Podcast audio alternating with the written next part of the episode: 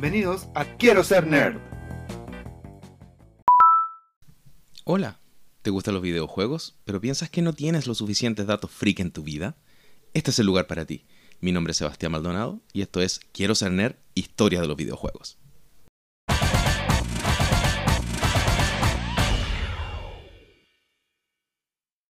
Ya Héctor, confiesa, ¿le estás avisando a Juan Lalo que nos estamos juntando a grabar o no? Porque nunca está llegando.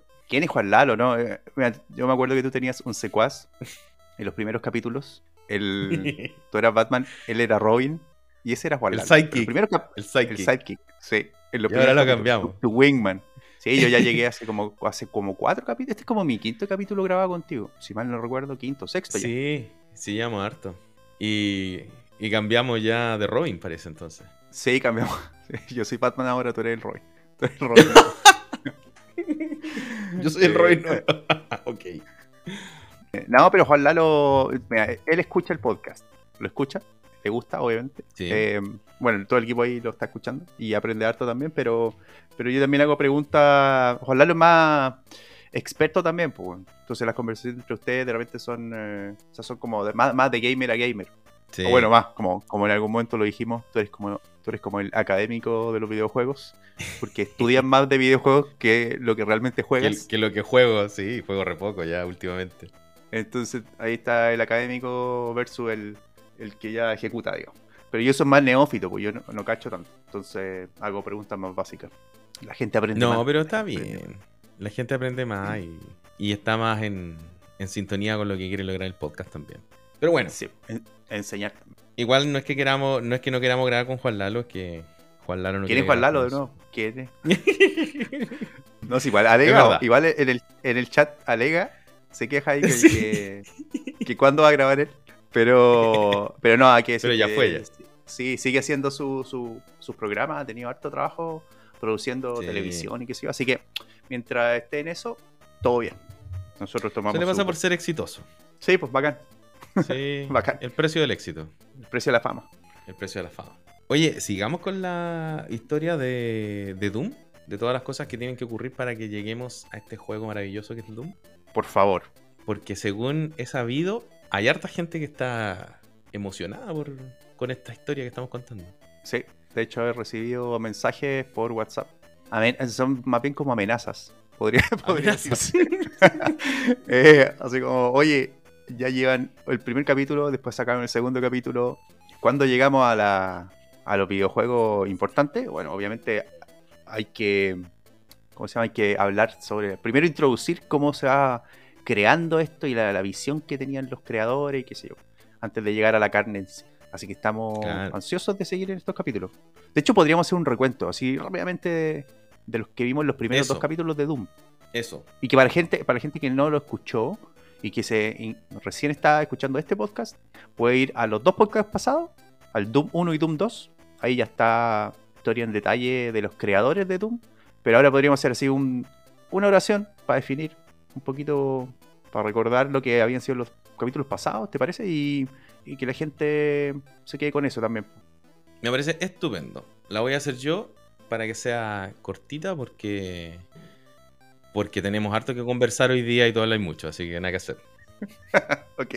En el primer capítulo vimos la historia de John Romero. Vimos toda su, su infancia, du- los duros problemas familiares que tuvo y cómo, pese a todas las adversidades, logró tomar una posición dentro del desarrollo de los videojuegos y se convirtió en un desarrollador de videojuegos hecho y derecho y autodidacta. Porque John Romero desarrolló videojuegos solamente con, con su espíritu y sin una formación previa muy grande. Después vimos la historia de John Carmack, que es un personaje que es genial. Este es el personaje técnico que cambió la visión de los videojuegos y puso a los computadores en el centro del, del gaming de, de los videojuegos, porque antes los computadores eran una basura para los juegos. No había ambiente de gaming en, los computadores, estaba todo en las consolas y todas esas cosas. Y todas las innovaciones de John Carmack la pusieron a los computadores en el centro de, de la atención de todo. Vimos la historia de John Carmack, cómo se vuelve como salvaje en su infancia, no sé cómo salvaje, como Rebelde, rebelde. rebelde, Rebelde. rebelde, muchas gracias, sí. se vuelve rebelde en su infancia y cómo la, la familia lo oprimía para poder tener mejor rendimiento académico y en el momento ese que se revela, se, se promete a sí mismo desarrollar videojuegos de ahí para adelante y, y se mete de cabeza a este mundo de desarrollo de los videojuegos y genera innovaciones que vamos a ver ahora que son espectaculares. Y también acordarnos de que siempre se juntan, que ellos dos, a mí lo que más me llama la atención por lo menos es que los dos tenían personalidades diferentes y habilidades diferentes, intereses diferentes dentro de lo que son los videojuegos, pero uno, como decís tú, era más, más técnico, el otro- es como lo que pasaba con Apple, uno era más marketing, el otro Claro. era más el, más el técnico. En este caso es como algo similar, uno alguien con visión, con más autodidacta, el otro era más técnico también, y eso siempre hace que se que produzcan algo bueno. Igual John Carmack es, es igual de autodidacta, diría yo, que John Romero, porque recordemos que John Carmack estudió solamente un año en la universidad antes de retirarse y todo el resto que Ah, aprendió cierto. lo aprendió solo. Sí, pues. Cierto, sí, tenía razón. Sí, bueno, lograron harto siendo autodidactas, de hecho. Sí, no, y vamos a ver después cómo terminan sus vidas, porque bueno, todavía no han terminado sus vidas, Ah, sí. siguen Dije en la industria. los ya el, el- medio spoiler. Así como ya terminaron la vida.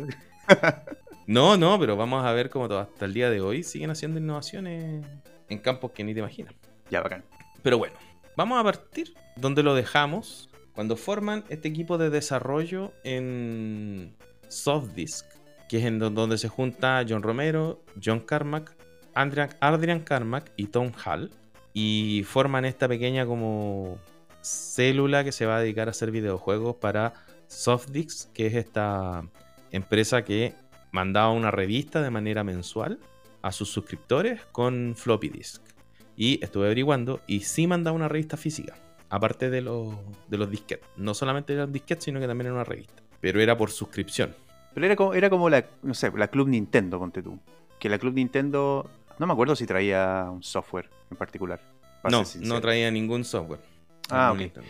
Pero se- eso se usaba mucho antes que uno se suscribía y te llegaba una revista mensual, ponte tú, y venía con cosas para, en este caso, software, o habían revistas de puzzles que te venía con un puzzle. Eso Claro. se usaba harto en los 90. Sí, un montón. Venían, en esa revista en particular venían, bueno, algunos artículos como de innovación, venía una- un programa de esos que tú podías escribir y transcribir en tu computador, y venían también estos disquetes con utilidades y juegos y cositas. Entonces eso es lo que... Sí, me acuerdo haber usado de eso. Y eran jueguitos cortitos. Una, un- una escena, dos escenas, más que eso no, si eran así cosas muy, muy cortas. Igual es buena. Digo, si uno manda mensualmente, por ejemplo, un pequeño corto de una escena de un juego, tú podrías eventualmente ir probando como si es que a la gente le gusta ese tipo de juego o no. Es una buena manera, digamos, de hacer un research, una investigación ahí de qué le gusta a la gente. Solamente haciendo una escena de un juego. Y después de eso, digo ya, si le gustó, no sé, pues el la edición de febrero venía un juego de naves espaciales. Ah, mira, a la gente le gustó ese juego, ah, me pongo a desarrollar un juego completo para esas naves espaciales. Mira, vamos a llegar a eso más en profundidad porque después se desarrolla una de las industrias más, como de los boom más grandes que sufrieron los videojuegos. Y justamente los que más masificaron esta industria fueron ID Software. Y vamos a verlo un poquitito más adelante. Así que Ah, tranquilidad. Que ya vamos a llegar, vamos a llegar a un cambio completo en la industria, en, la, en el modelo de distribución de la industria de videojuegos que generó uno de los juegos de ID Software. Uh, ya. Bueno, bueno, bueno. Bueno, entonces, estas cuatro personajes se ponen a desarrollar para PC. Porque hasta el momento la suscripción era solamente para el Apple II, que era lo que más estaba manejando el mercado en ese minuto. Los computadores Apple. Y con los computadores IBM compatibles empieza a provocarse un cambio en la cantidad y en la masividad de los computadores PC versus los computadores Apple. Los computadores PC empiezan a ganar el mercado y empiezan a meterse en todas partes. Y en ese momento es cuando se forma esta división con estas cuatro personas para hacer esta revista con juegos para PC. Porque en ese momento los juegos para PC eran malos. Siempre se, dice que hay un momento en la historia en donde las consolas tenían mejor hardware que los PC. Pero eso no es verdad. Siempre los PC han tenido mejor hardware que las consolas. Siempre han sido los PC mucho más poderosos que las consolas. Pero las consolas tienen hardware que es de propósito específico. Es decir, tienen cosas que están especializadas en video, en renderizar video en la tele, en el sonido, en todo eso. Y los PC eran computadores mucho más poderosos en, términos de cómputo, pero no tenían cosas especializadas. Entonces, no tenían un, hardware específico para poder mandar video, la señal de video al monitor. Por lo tanto, si tú usabas la misma técnica para desarrollar juegos en la consola que en el computador, no ibas a obtener los mismos resultados. Son tecnologías distintas. Entonces el approach que hay que tener es distinto, no exactamente el mismo. Claro, o sea, si el, el computador es una cuestión más general, tiene como, Exacto. digo, no sé, pues tiene como todo relativamente bueno, pero no tiene nada extraordinario. En cambio, las consolas tienen Exacto. por ejemplo, la manera, el, el video e- extraordinario, la jugabilidad quizás no sea extraordinaria, pero no tiene, no sé, en realidad el, la, el capacidad Tiene, de tiene mucho poder de otras cómputo. Sí, po. si tú, por ejemplo, Mm, tenés una, no sé, po, un, un Excel, una planilla de cálculo, es muy difícil que un que puedas correr una planilla de cálculo en, la, en, en un Nintendo. ¿Sí? Sí. Es súper complicado. Entonces, eh, son, son computadores más limitados, pero que están especializados en una pura cosa y esa cosa la hacen extraordinariamente bien. Claro, y ahí tiene sentido que no hayan juegos tan buenos para computador, porque obviamente hay que hacerlo de nuevo En- para unos requerimientos más, más malos. Exacto. En esa época, digamos. Porque en esa época no, no había una escena de videojuegos muy grande. Sin embargo, había tipos de videojuegos que el en el computador era rey. Por ejemplo, las aventuras de texto, los juegos de estrategia. Cosas que no necesitan mucha velocidad de renderizado, pero que son jugables con, con otro tipo de dinamismo. Uno de los elementos más difíciles de lograr en un computador es el scrolling vertical en, en esa época, digamos. El scrolling vertical, esto de que el monito vaya andando y vaya corriendo, y mientras va corriendo se va moviendo la escena completa. Eso en un computador no se podía lograr. Y lo que hacían era siempre, cuando, cuando el monito llegaba hasta el final del- de la escena, se cambiaba la escena completa y pasabas como a otra, a, a otra escena. No sé si se entiende lo que Ah. estoy diciendo. Sí, o sea, por ejemplo, a ver si te lo entiendo bien. En el caso del Mario Bros, que camina hacia el lado, no sé si esto se Claro. aplica hacia horizontal, la, Sí, es lo mismo. a medida que yo voy, a medida que yo voy corriendo, todo el fondo se mueve hacia la izquierda y eso hace ver que Mario corre hacia la derecha. Entonces todo el Claro. fondo se mueve hacia la izquierda constantemente. En el caso de los computadores, Mario tiene que ir de la izquierda de la pantalla a la derecha de la pantalla y al pasar hacia la derecha cambia la escena completa hacia el, Exactamente. digamos, hacia el tramo siguiente. Lo cual hace la jugabilidad bastante más mala. harto más mala. Los computadores eran más lentos porque eran mucho más difícil renderizar cosas. Era, era, los juegos eran malos y todos los juegos que eran como rápidos y como de velocidad eran todos malos. Así que la mayor cantidad de los Ah, juegos que se generaban eran juegos de estrategia. Ah, me, me- uy, ahora que tú me dices esto, me, mind blowing, me, me, me suena mucho, me calzan muchas cosas. De cuando yo jugaba, cuando porque yo tenía, en general tenía PC. Claro, Y, y no había tanta oferta en PC de juegos. al inicio. Y todo, al inicio, al inicio. Y todos los juegos que tenía en general, pasaba eso que me estáis diciendo, que, que cambiaba la escena completa, nada, ninguna, no había mucho de plataforma, sino que cambiaba todo el escenario a otra, a otra etapa, Exacto. digamos. Ah, Exacto. Y si teníais la plataforma, la plataforma estaba completa. Y después cuando pasáis de etapa, se cambiaba completamente de nuevo la plataforma. Pero no, no había esto como en el Mario que iba así como, como de manera suave cambiando ciertos pedacitos. Porque si no, el PC se demoraba mucho. Ya, ya, ya. Mira, está interesante. Hasta que aparece John Carmack. En esta división, en esta célula que hicieron en, en SoftDisk, empieza a des- empiezan a desarrollar juegos. Y se empiezan a hacer como también medio famosillo en el ambiente porque no había tantos juegos de computador. Casi todos los juegos eran de consola y la gente consumía más juegos de consola que juegos de computador. Porque ahí estaban como los mejores juegos. Los más exigentes técnicamente, los con mejores gráficas, todo. Entonces, a estos tipos les empiezan, les empiezan a llegar cartas de distintos fanáticos. Porque como que empiezan a, a tratar de armar una comunidad, qué sé yo. Y John Romero juntaba todas las cartas de los fanáticos y las leía porque él era, era medio así. ¿Ya? Y se da cuenta que entre las cartas de los fanáticos siempre le llegan cartas de distintos fanáticos, pero de una misma dirección, con un mismo remitente, con una misma dirección de remitente. Distintas personas, pero con una misma dirección de remitente. Eso es raro. O es una empresa, o es, o es una estafa, no sé. bueno, resulta que era una empresa. hay un tipo que se llama Scott Miller que él lo ve después en una entrevista que le hacen, o más bien lo lee, porque es una entrevista que lee en, un- en una revista, en donde está hablando de Apogee. Apogee? Apogee. Apogee Software, ¿no? Sí, está hablando de Apogee Software y de esta innovación que está haciendo Apogee Software en la industria y en la manera de distribuir tanto como juegos como aplicaciones de computador. Y lo que Scott Miller desarrolló es un canal de distribución que se llama Charware. ¿Te acuerdas del Charware, Héctor? Ah, a ver, espérate, el shareware era. Sí, Shareware era, de era compartir. Share, eh, share de compartir y Claro. ware de software. Eran, Claro. eh, me- eran como demo, ¿o no? exacto. Exacto, eran demos. Sí. Y demos sobre todo como de juego. Y si los juegos te gustaban, después tú tenías que pagar para que te llegara el juego completo. Ah, sí, me acuerdo. Me acuerdo que yo tenía una. eh, no me acuerdo si era una suscripción a una revista o algo, pero me llegaban eh, disquetes. Floppy, no, eh, de, los, de los tres cuartos, tres y un Claro. cuarto, de los pequeños. Y ahí De traían demos de juegos. ¿Tres y medio? Eso. Y ahí traían Mm. juegos, demos de juegos. Mira. Estamos hablando de los 90 también. Estamos hablando de los 90 también. De, los de los inicios de los 90. Sí, ahí venían demos de juego. De hecho, estaba a finales de los 80 cuando estaba pasando esto. A finales de los 80, principios de los 90. Y aparece Scott Miller. Y John Romero cacha que la dirección de Apogee Software es exactamente la misma que la dirección de los, de los fanáticos, entre comillas, que le están llegando cartas.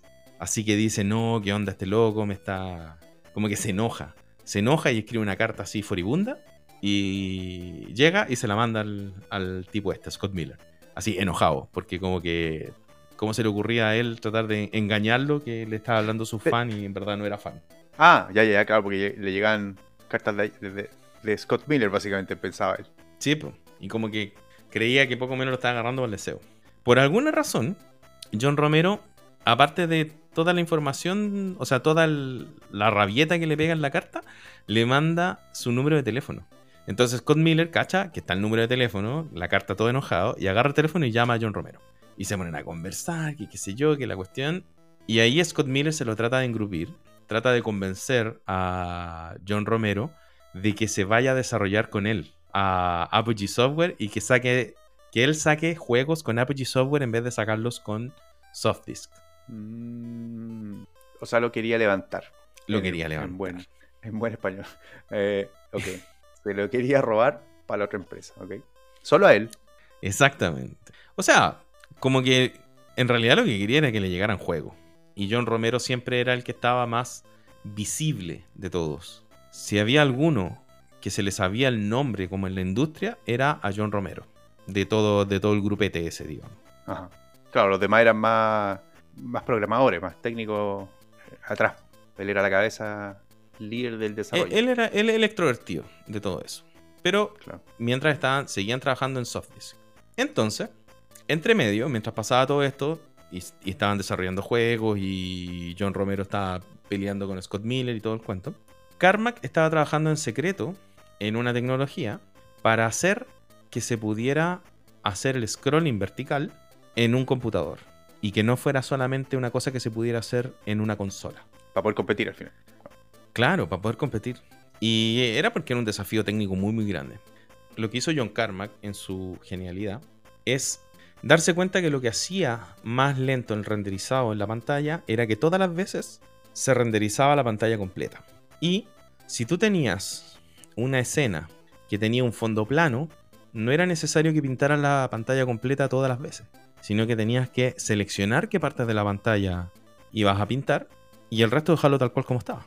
O sea, para, enten- para entenderlo en, en- en español más básico, digamos.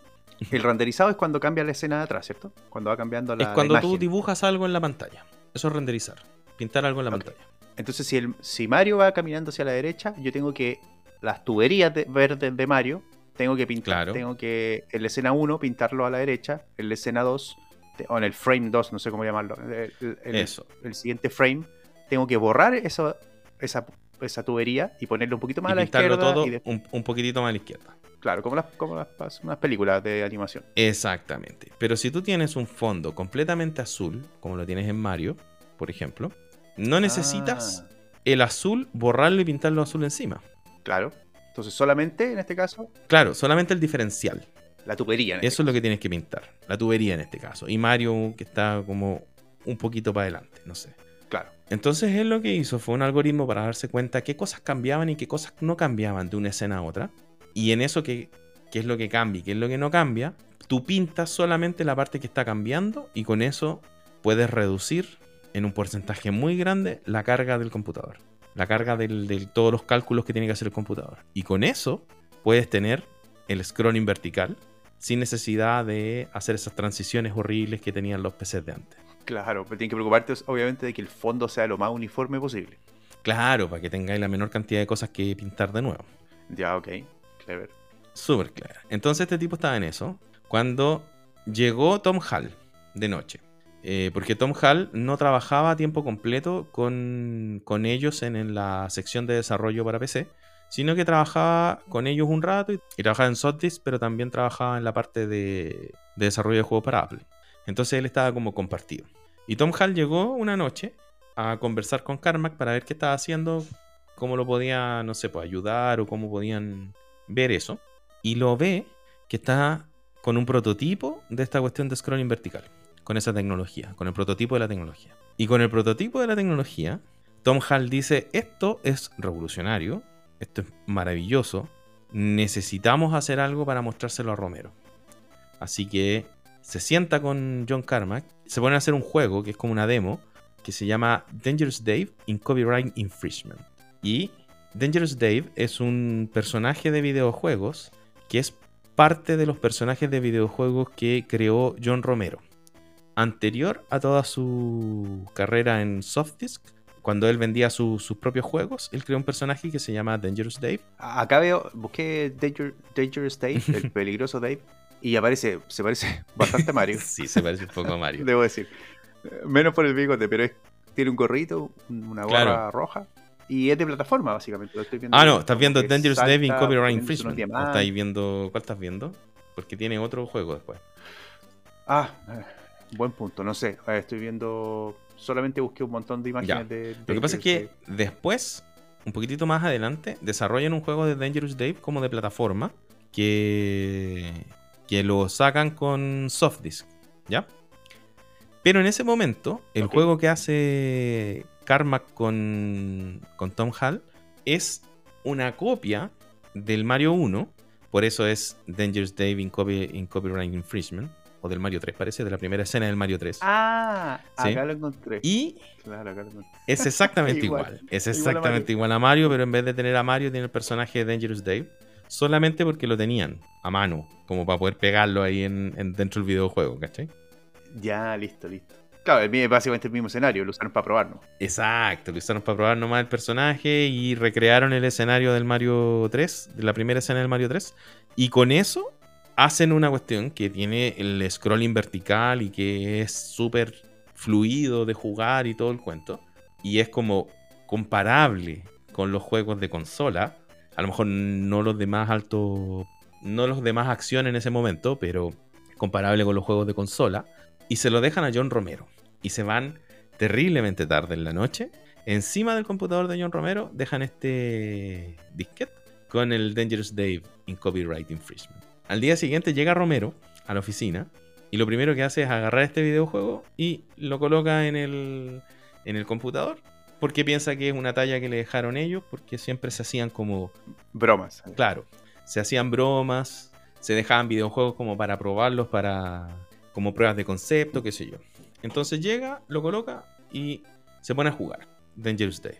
Y está ahí, lo ve, que- es como el Mario, se muere la risa y se pone, eh, se pone a ir como para el lado y en ese momento se da cuenta que se mueve de manera simultánea con el jugador, se mueve el- toda la parte de atrás. Y que se- lo que lograron ahí fue el movimiento vertical. Y ahí, y ahí, qué emoción de haber tenido. Porque eso le abre, le abre todo un mundo de opciones. Por lo que se cuenta, lo estuvo jugando mucho rato, como que estuvo pegadísimo yéndose por un lado, para el otro, para un lado, para el otro, porque más encima, como era una prueba de concepto, ni siquiera tenía Enemigo. como enemigo, nada, no tenía absolutamente nada. Era, era vacío nomás, era solamente para mostrarle el movimiento. Y como estaba vacío y era solamente para mostrar el movimiento, era, era maravilloso, era absolutamente revolucionario. Y dicen que John Romero, cuando, cuando dio vuelta el juego, en la, esa etapa que le habían puesto ahí, se cayó al suelo y estuvo acostado en el suelo mirando el techo hasta que llegó John Carmack después de la tarde. Como que no, no, no podía hacer nada De- del, del shock. del shock. Imagínate, eso, eso es, para nosotros es como tan obvio. Claro. Como que algo tiene que ser eso. Y para ellos es como tan revolucionario. Bueno, en esa época. Es la primera vez en la vida que estás viendo que un computador tiene el mismo rendimiento que una consola para un videojuego. Claro. Me imagino. Y la solamente por hacer la programación un poquito más inteligente. Ahí te das cuenta que en realidad siempre el computador tenía más poder. Solo faltaba aplicarlo correctamente. Hacerlo más eficiente. Solo faltaba hacerlo más eficiente. Ok. Bueno, con ese juego en la mano, Romero llama de nuevo a Scott Miller y le dice, ya, ¿sabes qué? Me convenciste. Hagamos un juego. Yo te voy a mandar un demo de un juego a ver si te gusta. Y le manda la copia de Dangerous Dave in Copyright Infringement para que lo pruebe. Scott Miller lo prueba, lo juega y lo llama por teléfono diciéndole que es absolutamente revolucionario, que es maravilloso, que, que lo quiere, que necesitan hacer un juego con esa tecnología, que la cuestión es así como lo mejor del mundo. Y con eso John Romero se da cuenta que está como sentado arriba de una mina de oro y que tiene que poder explotarla de la mejor manera posible. Así que su siguiente movida no es seguir conversando con Scott Miller para que desarrollen un videojuego, sino que es hacer un videojuego, pero para Nintendo. Lo que quiere hacer es hacer el Super Mario 3 completo para PC para mandárselo a Nintendo, enterito. Wow. Sin permiso. Onda, yo lo hago y después te lo muestro para ver si yo lo, si yo lo comercializo en PC. Exactamente. Bueno, igual, arriesgado. Espérate, y, y- eh, pero entonces, ¿por qué? Él le mandó a, a Miller, le mandó el software para que lo probara. pa- para, ¿Para qué? Para probar qué le decía nomás. Nunca fue para hacer negocios con él. Para validar si es que era tan revolucionario o no, porque Scott Miller tenía mucho más contacto con todos los otros videojuegos de la industria. Era un tipo que estaba inmerso en el... había trabajado como publicista de videojuegos, entonces él tenía mucho más contacto y podía ver si es que había alguien con una tecnología similar o no. Claro. Pero al final, claro, él, él lo que se preocupaba era de hacer este- estos sharwares para, para distribuir, ¿no? Estas Correcto. Correcto. Y John. Romero lo único que quería era validar si era tan revolucionario o no tan revolucionario la, la tecnología que tenía en las manos o no. Pero John Romero y los otros tres no tenían computadores en ese minuto. Porque los computadores, era otra época, eran- los computadores eran caros. No era así como que cualquiera podía tener un computador, ni mucho menos cualquiera podía tener un computador con las capacidades que necesita un computador para hacer videojuegos. ¿Ellos, ellos trabajan en, en Apple? No, ¿en qué? Ellos trabajaban en. No sé si es relevante No, no sé en qué computador. No sé en qué computador trabajaban, en verdad, pero no me acuerdo. Debe estar por ahí. Alguien debe saberlo. Me acuerdo que en el libro que leí, en el. The Masters of Doom, que es de donde he sacado casi todo lo, lo que les estoy contando ahora, es aparece qué tipo de computador utilizaban y todo, con mucho más detalle. Pero no sé si sea tan relevante en realidad para la historia. Sí, era solo para saber si es que hacían en- lo hacían en PC o lo hacían en, en, En PC, en Apple. Bueno, como si- No, eran PC. No, no recuerdo bien la especificación, pero eran PC, no eran Apples. Y lo que hacen estos gallos es los fines de semana se quedan trabajando hasta tarde y cuando ya no hay nadie en la empresa, agarran los computadores y se los llevan. Y se los llevan a la casa de uno de los de uno de los cuatro de ahí. o sea, toman prestados los computadores por el fin de semana. Toman prestados los computadores por el fin de semana. Y el lunes, en la mañana, temprano, antes de que nadie se dé cuenta, vuelven con los computadores y los vuelven a instalar en la oficina. Uy, pero que Y están en así. están ahí durante un par de meses haciendo eso, mientras desarrollan el demo para Nintendo. Ok. Se consiguen los contactos de Nintendo y mandan el demo del videojuego a Nintendo. Obviamente no el Mario 3 completo, pero sí una escena, pero con todos los con todos los enemigos, con todas las cosas, con todo el cuento. Y se lo mandan a Nintendo para ver qué es lo que hace Nintendo. Y Nintendo les manda una carta muy polite diciéndole gracias, pero no gracias. No estamos interesados en hacer juegos para PC. Vamos a seguir haciendo juegos para nuestras propias consolas. Ok. Lo cual Romero me imagino que lo encontró como una falta de visión gigantesca. Sí, pero igual, igual se entiende entre comillas. Porque la gente compra, hasta el día de hoy. La gente compra Sí, la Switch porque hay juegos que no podéis jugar en otra cosa que no sea la Switch, por ejemplo. Eh, Eso te iba a decir también, eh, me acuerdo, a ver, cuando conversábamos con Zenén en el Quiero ser nerd del podcast final, digamos, él nos explicaba que, claro, una de las claves de Nintendo es ahora los software y también los temas de la exclusividad. O sea, Nintendo finalmente sigue haciendo lo mismo. No, genera, no desarrolla software para PC. Claro. Pero hay algunos juegos de Nintendo para PC. ¿eh? Ojo. Ah, en, los inicios de, en los inicios de Nintendo, Nintendo se asoció con una empresa que se llama Hudson. Y Hudson era una desarrolladora de juegos para PC, pero era en la época en que Nintendo recién estaba sacando la Famicom, que es la, la NES, pero en, en Japón. Entonces esta desarrolladora japonesa de juegos para PC, Nintendo tuvo que ir a pedirle que hicieran juegos para su plataforma, que portaran uno de los juegos que ellos tenían para PC para su plataforma. Y como en esa época Nintendo era más chico, Hudson se quedó con los derechos de distribución de algunas de las cosas y de las franquicias que tenían en Nintendo. Como por ejemplo, el Super Mario. Entonces, fuera de que no querían que su, que su juego saliera de la plataforma para venderlo en una plataforma distinta, es muy probable que en ese momento Hudson haya tenido los derechos para desarrollar, o, o si no los derechos, por lo menos la preferencia para desarrollar Super Mario 3 o Super Mario en, para PC. Ok. Bueno, entonces, John Romero, ni corto ni perezoso, en el momento en que Nintendo les dice que no, se da vuelta y le dice a Scott Miller, hola, eh, ¿te acuerdas de esto que tú querías hacer con nosotros? Hagámoslo.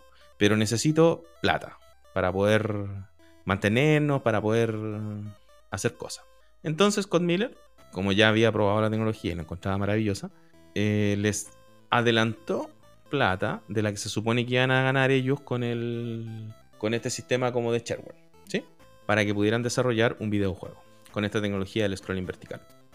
Y siguen haciendo lo mismo durante un tiempo, porque con la plata con la plata que les llegaba desde desde Apogee lograron comprar como algunas cositas que necesitaban para poder desarrollar y el resto se lo gastaron como en, en comida, en, en, en café, en pizza, porque tampoco les dieron tanta, tanta plata.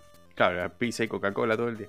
Claro, pizza y Coca-Cola todo el día. Y también invirtieron un poco de ese dinero para formar una empresa que le pusieron ID Software. Y ahí, con, con la plata del adelanto del primer juego que van a desarrollar, forman ID Software para poder empezar la distribución. Y el primer juego que hacen con esa tecnología es un juego famosísimo que se llama Commander King. ¿Jugaste Commander King cuando eras chico? Jugué Commander King cuando era chico, jugué harto, bastante, y debo decir que es uno de los juegos que más recuerdo de cuando era verde. Em, estoy empezando a llorar un poco ahora que me acuerdo de. Tengo algo, una suciedad en el ojo. No, me da mucha nostalgia el Commander King. Yo me acuerdo que jugué, me parece que fue el 2 pe- y al 4. Que el que más jugué era el 4. Era muy bueno ese juego. Era Sí. muy bueno. Y ahora buscando en internet imágenes. Digo, si pongo Commander King me salen imágenes y ahí empiezo a acordarme de, de aquellos tiempos. No, qué buen juego. Espérate. Muy buen juego, muy buen juego. Que este el juego fue tan bueno que Apogee Software, la, la empresa de este Scott Miller, mensualmente, con todo su, su gasto y todas las cosas, lograba ganar alrededor de 10 mil dólares mensuales, entre 7 mil y 10 mil dólares mensuales. Y el primer mes que se lanzó Commander King, recaudó 30 mil dólares. Solo por Commander King, no te puedo creer. El 1. Solo por Commander King. Y eso es la plata, el 1. Y eso es, sola, eso es solamente la plata. En realidad el 2, porque el 1 es el que regalaron y el 2 es el que la gente compraba. Ajá, ok. Porque el 1 son como unas, unas escenas y después viene como el 2, que es como el, el, el más grande, digamos. Oye, bueno, en- pero en, en paréntesis, digámosle un poco a la gente que es el Commander King, po, ¿no? O sea, Eso. Sí, como para los que no han jugado, y por lo por último te digo lo que yo me acuerdo. El Commander Eso. King era un juego de plataforma, por lo menos yo lo jugaba en el PC, y era un niño de casco amarillo y tenía una polera como color lila, púrpura, y unos jeans, que viajaba en una nave espacial y se iba como a otro planeta. Y una de las gracias que tenía, eh, por lo menos lo que más me acuerdo del 4, era que saltaba, ah, y tenía que como matar o deshabilitar, porque como que los mareaba, si tú los golpeabas encima, los mareaba a unos, a unos extraterrestres, que eran como unos gusanos, y eran también como unos, eh, unos extraterrestres verdes que tenían forma como de triángulo. Y una de las características del Commander King, de este niño, era que tenía un Pong, un Pong, Pong creo que se llama, que es donde uno salta, como un trampolín. pollo. Pone, ¿Pollo? Ah, el. Pong no. Ah, el Pong es otra cosa. El, bueno, no me acuerdo cómo se llama, pero esa, esa eh, palo que uno se sube con las manos y los pies y tiene un resorte abajo y hace que uno salte más alto. Entonces, era básicamente plataforma y tenías que ir aplastando a los monos hacia adelante. Y era enormemente entretenido, diría yo. Yo tenía hartos amigos que jugaban, bastantes amigos que jugaban el mismo juego. Y entiendo que hay series de televisión de Commander King. Ahí yo he visto un par de cortometrajes de Commander King, basados en Commander King, eh, de fanáticos y hay varias versiones y es como un juego antiguo de culto. Creo que está en Steam también. La gente probablemente lo puede encontrar para jugarlo hoy en día en plataformas de juego. Debe estar barato, no sé, debe ser barato jugarlo. Me imagino, yo no lo, no lo he visto ahí en Steam. Voy a revisarlo. Lo que sí sé es que el 2019 se quiso hacer un reboot de Commander King. Que se supone que iba a salir en, a mediados de año del año pasado. Y todavía lo estoy esperando. No pasa nada con el juego. Ah, mira, yo tengo acá, mira, solo para pasar el dato. Commander King está en Steam, que Steam es una plataforma para, para poder comprar y eh, juegos. Está a 5 euros, me parece acá, que son como 6 Ah, dólares. maravilloso. maravilloso. Commander King, Invasión de los Vorticons, episodio 1, episodio 2, episodio 3. Deben estar todos. La primera juntos. aventura de Commander King. Ajá. A los que quieran explorar un poco esto y recordar algunos tiempos pasados, ahí, ahí está por lo menos. Y se supone que iba a salir un Commander King para celular, po, que era el que te estaba contando que iba a salir el año pasado. Pero todavía no pasa nada. Y, y como que se rumorea que está cancelado el Oh, proyecto. ah, yo lo jugaría todo el rato. Sí, no sé, ¿ah? porque parece que la jugabilidad era muy diferente. No era como un juego de plataforma, sino que era como estos típicos juegos de cartas que están saliendo ahora. Ah, chuta, Sí. nada que ver. No, como que usaron la franquicia, pero no, no el juego, digamos. Entonces, como rarísimo. No, bueno. Era, yo recuerdo que lo que más me acuerdo de ese juego era que saltabas, o sea, que habían árboles que tenían ojos. O sea, como que muchas cosas cobraban vida y que tú ibas Sí, como po. conquistando ciudades en el mapa de la etapa. Es como, era como el Mario World, ponte tú. Sí, y era un World, plataformero así, pero al máximo. La plataforma estaba Sí, muy bien sí. hecha, tenía ahí como harta dificultad. Entonces, Sí, que te era lo cambien bueno. eso por un juego de cartas. Jue- como No, no, no, las cartas no las voy a jugar. Al menos yo. No. Eso es lo que yo creo que pasó. Como que mucho, mucha gente dijo, no, yo ese juego no lo juego. Así que no pasa nada. Sí, ya me acuerdo. Tenía etapas de agua también, que nadabas Claro. y te- hay unos pescados que te comían. Claro. Bueno, Así que ese es el primer videojuego que ellos desarrollan para Apogee Software. Y la rompió, la mega rompió. Tanto la mega rompió que después van y le dicen al loco de Softdisk, ¿sabes qué? Eh, nos vamos. Nos vamos a fundar se- nuestra se- propia empresa. Vamos a fundar nuestra propia empresa con pizza y Coca-Cola. Y se van de Softdisk. Ok. Pero entre medio, el loco de Softdisk se da cuenta que están usando los computadores de él para desarrollar esta otra, este otro juego. Ah, ok. Porque se demoran, se demoran varios meses en desarrollar el juego. Entonces, como que la gente. Porque era raro que todos los lunes en la mañana llegaran tan temprano. Claro. ¿Cómo llegáis tan temprano el lunes de la mañana? ¿Cómo te vais tan tarde los viernes? Raro. Nadie, trabaja, nadie trabaja tanto. Claro. Aunque estos locos eran medio raros para sus horarios de trabajo. Como que Carmack llegaba así como a las 3 de la tarde a trabajar y se iba como a las 3 de la mañana. De más. de Porque que ese es el horario en que mejor trabajaba, entonces trabajaba en esa hora. sí. Así que nada, po, se separan de Softdisk. No con. No sin problemas, digamos. Y Softdisk, como una medida de medios para amarrarlo, los hace firmar un contrato en donde tenían que seguir mandándole los juegos durante un tiempo. Tenían que seguir mandándole juegos cada dos meses para que él los pudiera meter en su revista. Ok. Bueno, si estaban ocupando sus computadores. Sí, pues. Se supone que toda la franquicia de Commander King, porque están usando el computador y el hardware de Softdisk, debería haber sido de Softdisk, no de, no de ellos. Porque lo están haciendo con hardware prohibido por, por, por el empleador, digamos. Sí, buen punto. Sí. Así que nada, po.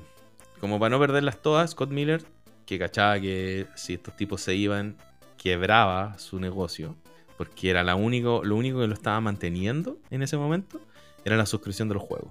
Todo el resto, eh, su, todo su, su- su trabajo, toda la cuestión, estaba todo tambaleando. Ajá. Bueno, con el éxito de Commander King, se compran computadores, se van a la casa de. A la casa que tenían donde estaban desarrollando. donde empezaron a desarrollar Commander King. Y se separan de Softdisk y empiezan a desarrollar nuevamente un, un siguiente éxito. Entre medio tienen algunas algunas otras cosas que reparten como Shareware y otros juegos que también se los mandan a Softdisk como para, para poder en el fondo ganar un poco de plata. Claro, Y se cuando están en eso, ya la tecnología del scroll vertical la tienen más o menos, más o menos madura. Entonces Carmack les dice ya, yo me voy a desaparecer como por un mes, porque tengo una idea para hacer una cuestión en 3D. Así que aguántenme ahí, que yo vuelvo en un mes para mostrarles lo que, lo que tengo avanzado. Y se desaparece Carmack, un mes, y se va a trabajar en su, en su nuevo proyecto. Qué misterioso es. Karma que es así. Como que de repente le da la onda y desaparece. Y se va. Y después vuelve con quizás qué cosa. Eh, y con lo que vuelve es con un juego en 3D. Con una tecnología de renderizado en 3D para computador. En donde tú, con esto, empieza la revolución de los shooters en 3D. Esta es la tecnología que se usa después para... La base de la tecnología que se usa para hacer Doom y para hacer todo lo demás. Ok, y lo hizo en un mes. En Solo. un mes. En un mes solo. Igual tenía la idea, tenía como a- algunas nociones, pero como que dice, ya, necesito un mes para poder desarrollar esta cuestión. Y hace un prototipo, no hace un juego final, sino que hace un prototipo de cómo se hacen las cosas. Y es una tecnología que se llama Ray Tracing. Y el Ray Tracing lo que hace es, Eso hasta el día de hoy suena. El ray tracing. sí, es la base de todos los juegos shooter en 3D, de aquí para adelante.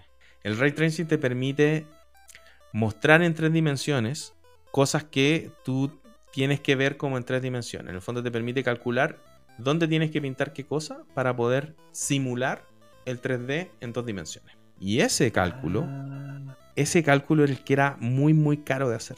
Y el ray tracing, la gracia que tiene es que hace que ese cálculo sea mucho mucho más sencillo.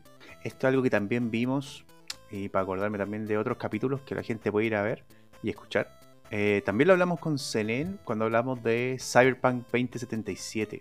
Me acuerdo que, que él nos explicaba que, si mal no recuerdo, que el ray tracing también era un tema hoy en día, como que hay tan, se sigue mejorando este mismo Sí, proceso, digamos.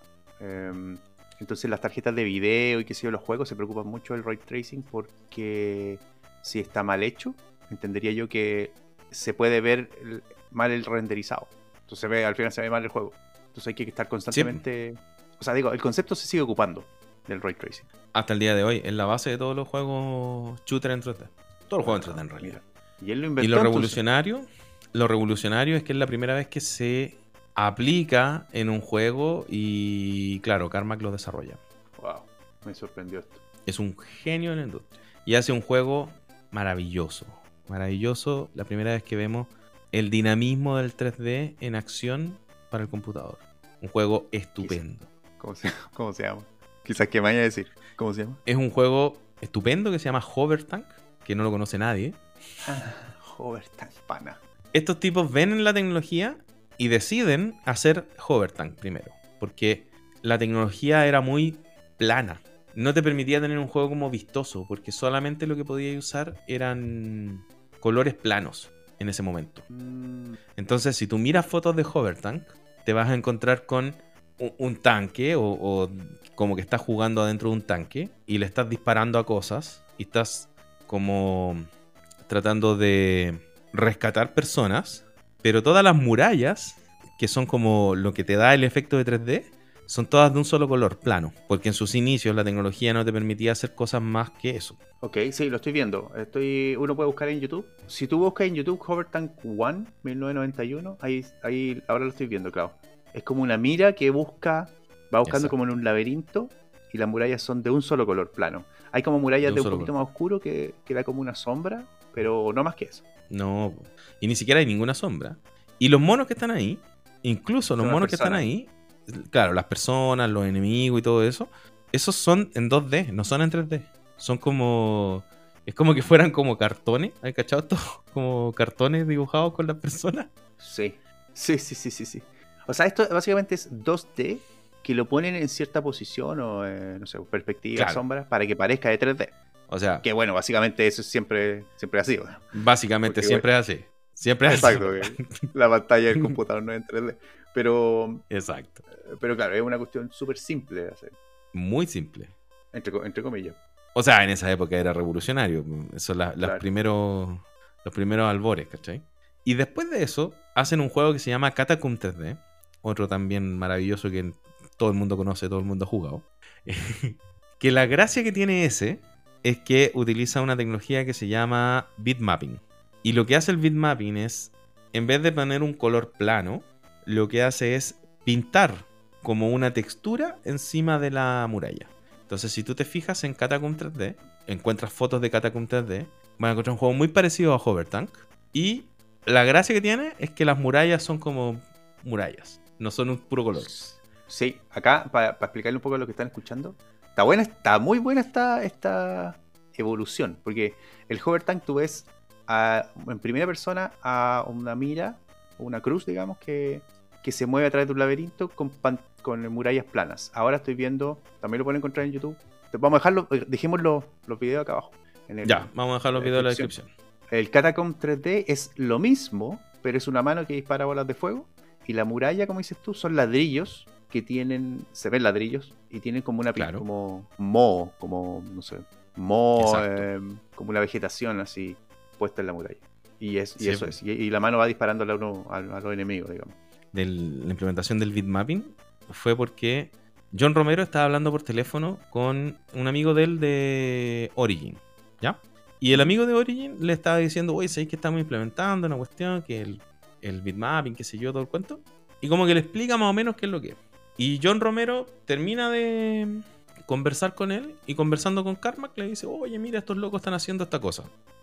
Y John Romero le da una explicación de la explicación de lo que le había dado, lo que le había dicho el, el amigo del trabajando en Origin. ¿Ya? Y John Carmack, con esa explicación, dice, oye, está interesante, lo voy a implementar. De una. Y a los dos días llega con la cuestión implementada.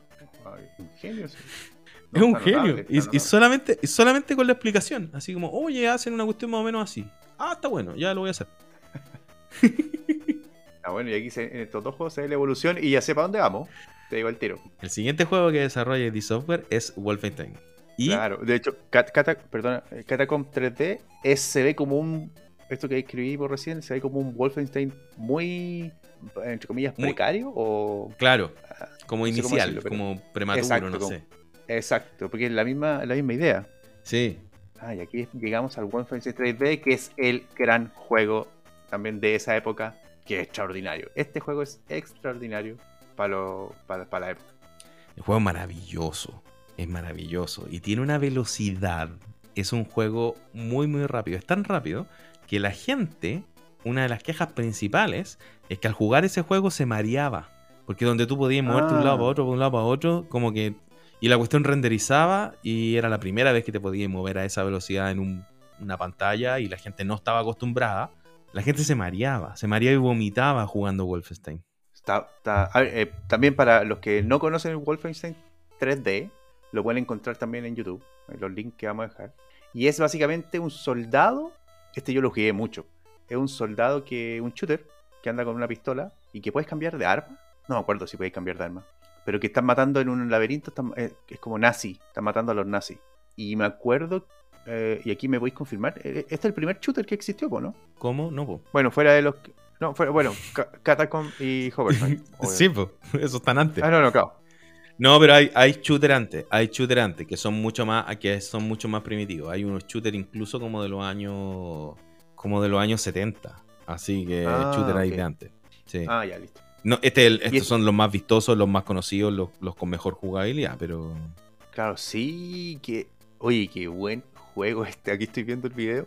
Y claro, vais, vais matando soldados y te comíais su, su munición también. Cuando morían, claro, eh, tratando como que de salir del laberinto. Te atacaban perros, me acuerdo. Y la gráfica está muy buena también. la gráfica es con- maravillosa. Sí, comparado. Y los movimientos de los malos. Uy, qué buen juego. Y este juego no salió sin, sin pelea, digamos. Porque, bueno, la historia del juego es que estaban un día estos tipos, como recordándose de sus juegos de la infancia, y se acordaron de un juego que se llama Castillo de Wolfenstein, que es un juego de Apple II, que es un juego añejísimo, ya viejísimo, que lo jugaron, todo, todos ellos lo habían jugado cuando eran niños pequeños. Entonces, estaban todos recordándole con nostalgia. Porque, Así como estamos nosotros ahora. Claro, porque esa empresa que había hecho Castillo de Falken de Wolfenstein había quebrado hace como unos años. Entonces como que ellos estaban buscando un tema para poder hacer eso y se les ocurrió que si usaban el tema de Wolfenstein, o sea, de los nazis y la cuestión, como que les iba a gustar y además que iban a recordar este juego de la infancia que los había marcado y qué sé yo. Entonces estaban en eso, viendo cómo lo hacían con los derechos, porque no sabían quién tenía los derechos. Cuando John Romero, de nuevo decidió, dice, ya, yo voy a averiguar quién tiene los derechos y se los voy a comprar. Y encuentran a una señora en, Baltimore que tenía los derechos del castillo de Wolfenstein, porque se lo habían dado en parte de pago cuando la empresa había quebrado. Onda, no te podemos pagar porque estamos quebrando, pero toma, aquí tienes esta franquicia para que, para que sea en parte de pago. Ok, historia rara. Ok, y, y esa señora, ¿pero qué? ¿Esa señora tenía alguna relación con la empresa, me imagino? Era, un proveedor, Bueno, no sé. era una proveedora de la empresa. De la empresa. De la empresa que desarrolló Castillo de Falkenstein. Castillo de Wolfenstein, sí. Bueno, esta, esta galla de Baltimore era proveedora de esta empresa, Mus, Mus, Mus Software. Moose Software. Y no le pagaron porque la empresa, la- porque la empresa quebró. Y en el momento que quebró, le dieron como pago los derechos del castillo de Wolfenstein. Ah, mira, está interesante. Un juego antiquísimo, eso sí. Sí, no, eran así. Tres píxeles para un lado, tres píxeles para el otro y disparar un píxel al medio. Eso eran. Sí, Está son bueno. así como. Como estos. ¿Cómo se llaman estos? Como hombres de palito. Sí, como dibujito de, de niño, digo. Como dibujitos de niños, sí. Bueno, pero todos lo habían jugado y todos lo encontraban maravilloso porque era como revolucionario en esa época. En- cuando salió era revolucionario. Entonces se consiguieron los derechos y se pusieron a desarrollar el castillo de Wolfenstein. Y Carmack, como es medio obcecado, John Romero y Tom Hall se sentaban todos los días y le decían, oye, ¿sabéis que necesitamos que el juego tenga secretos? Que tenga easter eggs. Porque una de las cosas que hace muy bien, le hace muy bien al juego es que tenga secretos, que puedan descubrir cosas y todo el cuento. Así que haz que las que las murallas se muevan. Por último, que se muevan para el lado nomás. Que, que no se tengan que abrir de una manera distinta. Porque el, el motor era todavía muy primitivo. Entonces no permitía otra cosa más que que la muralla se desplazara. ¿Sí? Ajá. Bueno, entonces Carmack no quería. Porque decía que la solución era muy. muy fome. Muy. Aburrida. muy aburrida. Y que, Muy y que tenía que ser una manera distinta, era muy simple. Ok. Y estuvieron durante un par de meses, todos los días, todos los días, John Romero y Tom Hall yendo donde Carmack y diciéndole, oye, hagamos que la cuestión se mueva nomás. No, si yo voy a encontrar otra solución. Y así, todos los días, todos los días, todos los días. Y al final no encontró otra solución y, y John Carmack como que como que claudicó y dijo, ya, filo, saquemos la cuestión así como, como ustedes quieren. Y el juego cuando salió la rompió. La rompió así en mala. No, este juego, este, el, para los que no sepan, el Wolfenstein 3D es, pero un clasicazo de los años 90. Clasicazo. Es un juego maravilloso, maravilloso. Sí, también me dieron ganas Aquí es donde de se empieza, se empieza a armar la fortuna de ID Software. Es tanto, tanta la plata que ganan, que con la plata de este juego le pueden pagar a otra empresa de videojuegos para que siga haciendo los juegos para Softdisk. Porque ellos ya no quieren Ah. preocuparse de eso. Claro, le sale más conveniente que, que otro lo haga. Sí, pues, y ellos se pueden dedicar a trabajar en el siguiente hit, ¿cachai? No, no tienen que preocuparse solamente de Wolfenstein. Está bueno. Es maravilloso. Más encima el juego es buenísimo, es rápido, lleno de sangre también. Sí, eso a Es decir. súper, súper gore. Sí, me acuerdo que me acuerdo que en algún punto, no me acuerdo si era en este, no agarrabas diferentes tipos de armas, creo, ¿no? Porque tenías pistola, tenías un rifle y en algún punto tenías una ametralladora de esas circulares que giran, ¿no? Pero, pero me acuerdo que en este, claro, mataba y que, hay lleno de sangre por todas partes. Y, lo- y los muertos Sí. quedan en el suelo. Porque típico que Y los muertos se quedan en el suelo. desaparecían en general, pero me acuerdo que, que, que, claro, quedaban ahí. Y me acuerdo que algunas veces yo me acordaba de la habitación que ya había pasado. Bueno, estaban los muertos ahí, pues, pero me acuerdo del camino porque tú te aprendías el orden de los muertos en el suelo. Sí. Y habían perros también, y habían otras cosas raras que salían. Sí, habían eh, tipo- distintos tipos de soldados también, me acuerdo. Distintos tipos de soldados, uno más duro, otro más blando. Unos que te apuntaban mejor, bueno. otro peor. Era muy bueno el juego, muy bueno. Y lleno de secretos. pues Yo me acuerdo haber caminado así eh, por el lado, siempre que había como una bandera, una cuestión. Siempre me, me tiraba así de cabeza a mirar a ver que, si es que había algo ahí. Ah, tienes razón. Habían como estandartes colgados en la muralla. Sí, estandarte. Eh, fotos, de, fotos de Hitler también. Claro, Y, y claro, habían cosas secretas que podías abrir. Como puertas creo que eran, ¿no? no eran puertas. No ya, eran ya puertas, dijimos ya. Eran que la, la muralla se corría para el lado. claro, Eso que no le claro, gustaba a. Carmack. No, pero buena. Qué buen juego. Y además no estuvo exento de polémica, porque obviamente es un juego extremadamente sangriento para la época. Ahora, Sí, ahora no es nada. chiste. Es un un chiste, claro. Pero es extremadamente sangriento para la época.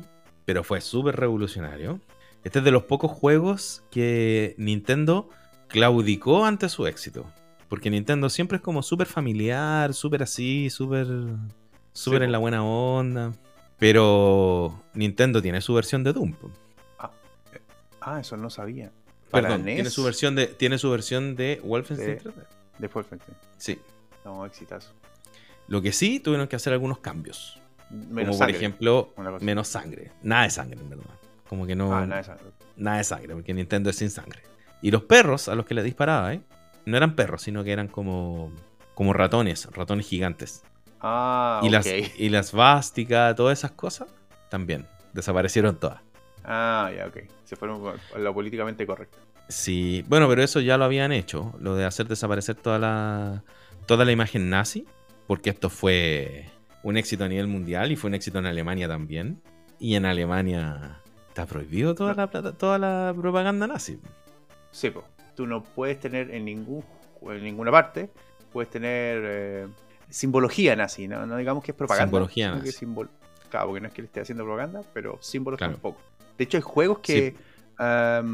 ¿Cuál fue el juego? Ah, creo que el Hearts of Iron 4, que es un juego de este, Segunda Guerra Mundial, Mm, Sí, que es moderno, digamos. Sí, po. cuando yo lo he jugado, yo- vivo en Alemania y cuando lo he jugado acá, el, no te sale la foto de Hitler. Te sale. No. No, me acuerdo que te sale, te sale una. como va- vacío, creo. No te sale nada. Y es porque solo para Alemania todo eso se remueve. Bueno, para Alemania, para este juego también removieron todas las cuestiones y todo eso. Y después esa misma versión la usaron para Nintendo. Cambiando Ya, obviamente el perro por el, por el ratón ratón. gigante.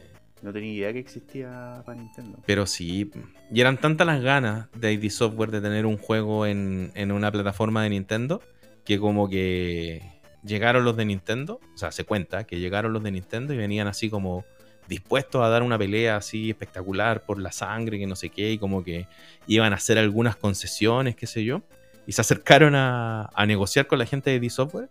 Y como que Nintendo dijo, ya, mira, estas son mis condiciones, ta, ta, ta, ta, ta, ta. Y todos los de ID Software decimos, ya, ok, no hay problema, vamos a hacer eso. Listo. Sí. Sí, no, no, no hay por dónde. Así como, no, no, no vamos a poner en riesgo que aparezca nuestro juego en una cuestión de un poquito Nintendo. de. Como que nosotros Claro. queremos Nintendo, queremos que estén en Nintendo. Aquí está, acá estoy viendo en internet también el, el cartridge que tenía Nintendo. Oye, qué es. Super Nintendo ese, ¿o no? Puede ser, puede ser, sí. Sí, este es el Eh, juego que los, los catapulta a la fama. Y acá también se ve, se ve clarito el, el camino para donde vamos a llegar en, en para Doom. Sí, O sea, se hay que- unos que cuantos la- avances más en Doom que, que son súper Claro. buenos de, como desde el punto de vista técnico, pero hasta aquí están las bases. Esto es todo lo que hace un shooter en 3D. Lo más básico, digamos. Pero es que está súper interesante cómo va, va linkeando la tecnología, cómo avanza. O sea, ellos se preocuparon, por lo que voy entendiendo, de, de se preocuparon de renderear el fondo, básicamente, ¿cierto? Porque el shooter Claro, no es que se mueva mi mano hacia la derecha, sino que el fondo No. se mueve hacia la izquierda. exacto. Y, esa, esa, solamente ese foco en esa tecnología, digamos, y en la mejora de esa tecnología en particular, hizo que hicieran la plataforma el scroll este que me contaste de Commander King, y después ya el Hover Tank, el Catacomb, que sigue la misma línea, ahora el Wolfenstein 3D, y de ahí vamos a llegar en algún momento a, Doom, que es ya la apoteosis máxima en ese tiempo de- del shooter. Y con este juego, con este juego, empieza ID Software a cambiar un poco su. El centro de su negocio también. Porque lo que más le llegaba dinero era en vender juegos. Pero a partir de Wolfenstein 3D, también empiezan a vender tecnología. Todos los. ah, El, el Game Engine, todo como lo- las tripas, entre comillas, del juego, lo venden. Para que la gente pueda hacer juegos que son muy parecidos al que tienen y se preocupen de hacer el arte, de las interacciones, de ese tipo. Pero no se preocupen como de poder desarrollar la tecnología que está por debajo. Entonces, Claro. con este juego es que como que rompen el paradigma de solamente vender juegos, sino que también empiezan a vender engine de videojuegos. Para que, los para que la gente pueda hacer el- los juegos más o menos parecidos. Claro, buen punto. Solucionan para los desarrolladores más pequeños también. Les Correcto. dicen, no te, no te preocupes de cómo se mueve el fondo, porque yo voy, yo voy a hacer que se mueva. Tú preocupate de diseñarlo bien, de hacer una buena Y historia. ni, siquiera, de- y ni siquiera más pequeños, así que como los grandes también, hay muchos que usan, después empiezan a usar tecnología ID software para adelante, a partir de Doom sobre todo. Ok, ok. Sí, claro, buen punto. ¿Y cómo llegaba tú? Todavía no llegamos a Doom. Porque yo no sé si hay notado la cantidad de rato que llevamos conversando. Pero la, la noche es joven. No, yo creo, Yo creo, no, yo creo que... yo creo que hay que dejarlo hasta acá, por este capítulo por lo menos. Bueno, está bien. Está bien porque ya nos vamos acercando. Ahora me hace sentido muchas cosas. Y me gustó este capítulo también porque hemos pasado por la de juegos de nostalgia. Bueno, hablamos de varios juegos de nostalgia y ya estamos encaminándonos para el gran, gran éxito que fue Doom en el futuro. Y no solamente eso, sino que, sino que revisamos dos técnicas que fueron revolucionarias para el desarrollo de videojuegos en computador. Claro. Sí, sí, esta cosa, la interacción que hay entre las tecnologías, o sea, cómo evoluciona la tecnología y va marcando ciertos hitos, que en este caso los videojuegos, creo que los hitos los marcan los videojuegos en sí. Porque Claro. la tecnología obviamente es muy importante para poder desarrollar, pero no marca un hito, nadie se enteró nunca, de- en el común de la gente, digamos, no en los desarrolladores, que el scroll, eh, este scroll vertical o horizontal, no sé, que me menciona ser algo que se inventó y que, y que cambió la industria. O sea, uno no, lo- uno no conoce eso, uno solo conoce que jugó Commander King. Exacto. Eh, Y que era jugaste bacán. Wolfenstein. y y era que lo mismo bacán. que jugar en la Nintendo. Exacto. O en este caso que jugaste Wolfenstein 3D, que no existía algo similar. Claro. Eso es lo que. Que Eso no es lo que tenía marcó nada con qué compararlo. Exacto, tal cual. Porque era revolucionario, Excepto porque se movía de esa manera. Catacomb 3D, pero. Ajá. que nadie supo que existió. No, esto, esto, la historia de los, de los videojuegos clásicos que marcaron hitos, lo entretenido es que podemos conversar de todo lo que pasó detrás. po. Y eso, Sí, ah, te la historia es entretenida. ¿Cómo, se, cómo llegamos ahí? Sí. Siguiente capítulo, entonces seguimos con esta historia, ¿no? Sí, en el siguiente capítulo partimos con Doom. Partimos con Ya. Doom y vamos a seguir con juegos, revisando juegos, excelentes juegos en 3D que son de ID Software como, como Heretic, como Exen y como Quake. Que yo creo que tenemos que revisarlos todos y vale la pena que por último nos apuremos, pero que los veamos todos juntos. Sí, Heretic y Exen, yo me acuerdo que eran muy buenos también. Y Quake. Está bueno. Gracias por, eh, por traerme en esta, en esta aventura, weón. Eh, esta aventura del conocimiento. Para entender bien cómo, cómo- cómo es la historia de los videojuegos. ¿no? Gracias por la oportunidad. Por la oportunidad de, de ser tu Sidewing. No, si ya dijimos que ya eras Batman ya. Así que. ah, bueno, sí, me estoy convirtiendo de a, de a poco. Como quiero ser nerd, de a poco me estoy convirtiendo ya en, en un full Batman. nerd completo. Está bien. Ya, pues Héctor. Nos veremos la próxima vez entonces. Listo. Hasta el próximo capítulo. Gracias, Seba. Vale, vale. Un abrazo. Chau, chau. Chao, chao.